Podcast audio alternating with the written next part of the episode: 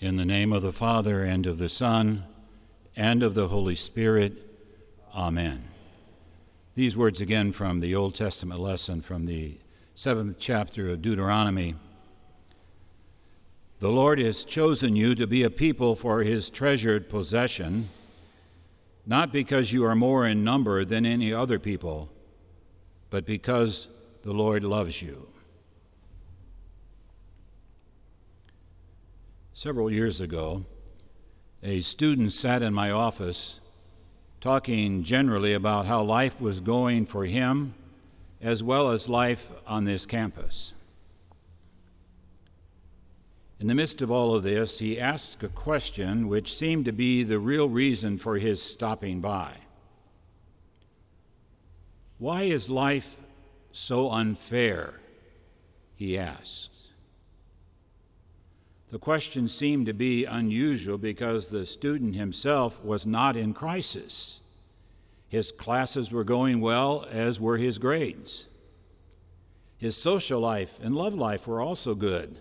He was engaged to be married and had friends coming out of his ears. Life is good, would sum up how he felt. But that was the problem. Life was too good. It seemed to him that he was getting all of the breaks while several of his friends were trying as hard as they could to do well, but somehow they all seemed to fall short of their goals. So his question, why is life so unfair? That question arose out of the guilt of his own good fortune. Ever feel that way? I know I sometimes do. And yet, I also have to say that the majority of us ask that question from the other side of the table. Like in a card game, life deals one bad hand after another, and after the tenth losing hand, we ask, Why is life so unfair? Why can't good fortune smile on us at least once? And yet, believe it or not, that kind of attitude is the way it often is for people in our times. The July issue of Time magazine backs me up on this.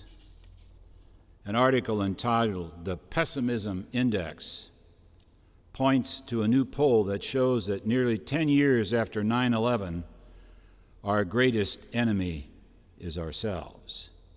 I quote Just 10 years into a new century, more than two thirds of the country see the past decade as a period of decline for the U.S., according to the new Time Aspen Ideas Festival poll that probed Americans on the decade since the tragic events of September 11, 2001.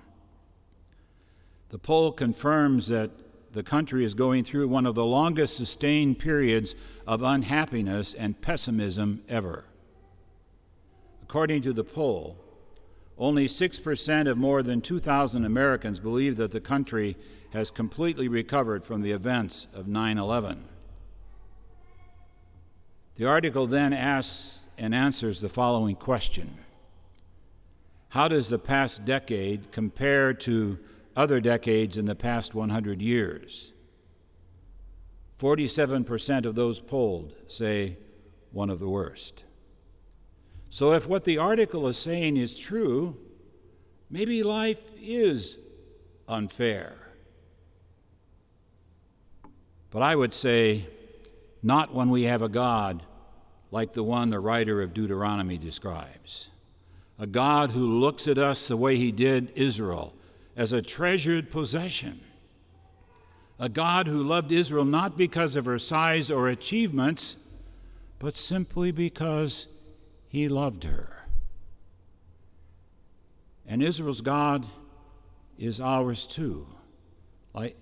And like he did with Israel, he loves us because he loves us.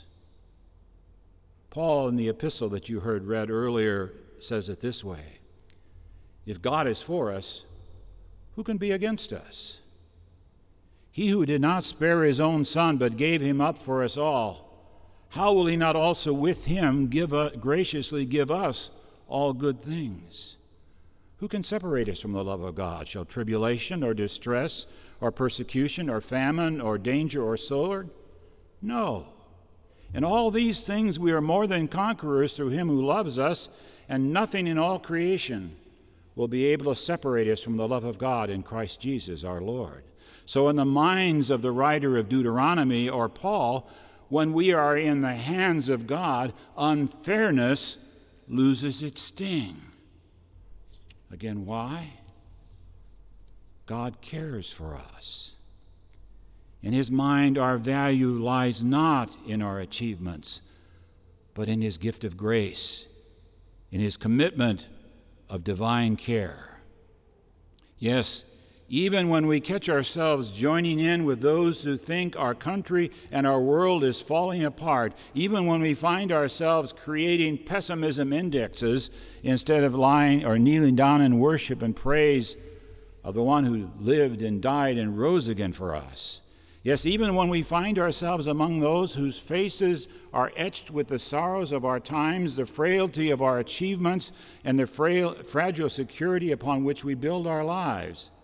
There is always the voice of our God who shouts out to us with no uncertainty I, your Creator and Redeemer, care for you. You matter to me. I love you because I love you. And that changes our often asked question why is life so unfair? to how is God transforming life's unfairness into life's blessings? And echoing over it all again is his declaration I love you because I love you. In the name of the Father, and of the Son, and of the Holy Spirit.